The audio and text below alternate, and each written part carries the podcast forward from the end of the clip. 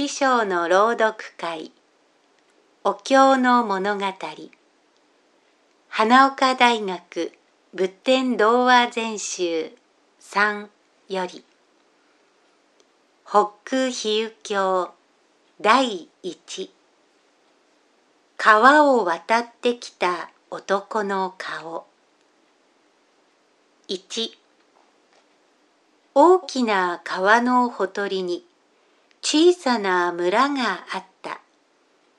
村の人たちはみんな欲張りでわがままだった。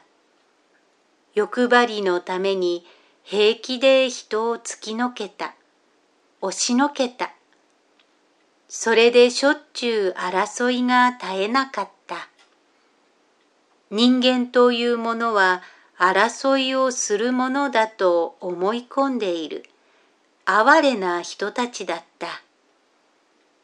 そんな暮らしをしている村の人たちをかわいそうに思ったお釈迦様はある日のことその村へやってきて川淵のクスの木の下でみんなに仏の道を説いて聞かせようとした。物珍しそうにそばへ寄ってくるが誰一人真面目に話など聞こうともしなかった。仕方がない。こういう人たちに教えを説くためには不思議な方法によるより他はない。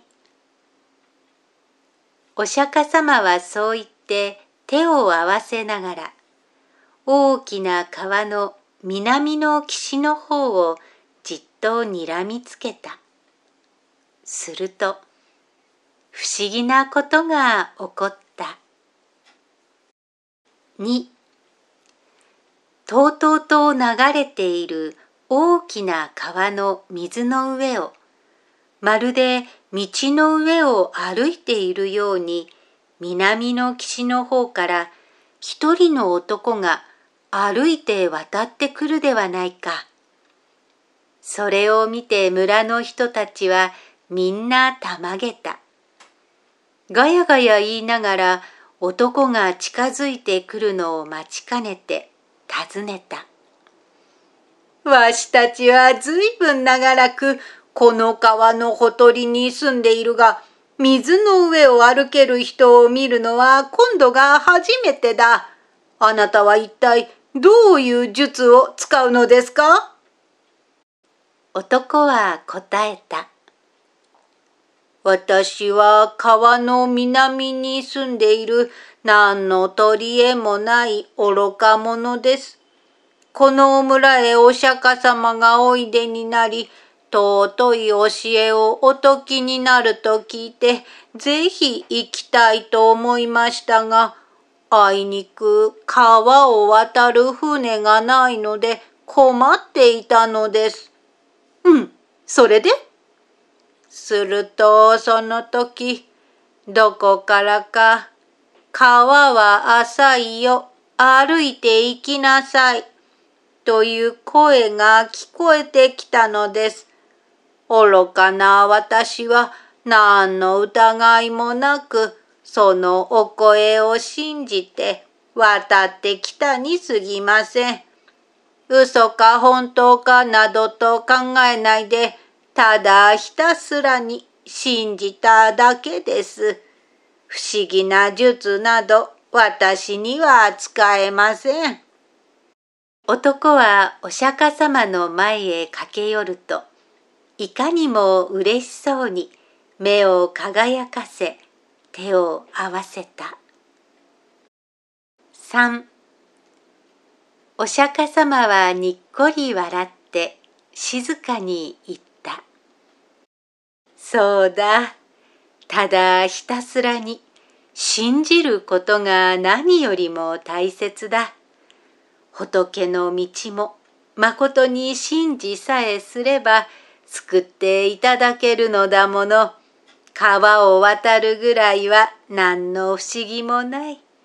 よく聞いて、深く信じ、悟りを開いて、争いのない仏の国に生まれさせてもらうがよい。はい、ありがとうございます。幸せなことでございます。男はお釈迦様を仰ぎ見ながら嬉しそうに言った。村の人たちは今までそんな和やかな明るい顔を見たことがなかった。信じるということがどんなに大切なことであるかを目の前に見て心を打たれた。お釈迦様の教えに初めて耳を傾け、それを頭から信じた。少しぐらい頭が良いよりは、哀れな頭の人の方が濁り気なく、すっと信じることができるのかもしれない。荒々しい言葉で争っていた村の人たちは、たちまち仲良くなってニコニコと笑い合った。川の南から来た男はどこへ行ったのか。いつの間にか姿を消していることに誰も気がついていない。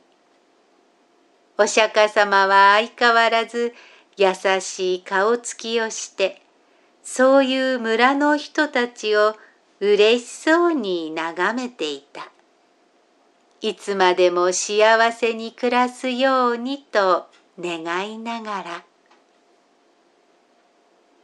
北比喩経第一川を渡ってきた男の顔おしまい。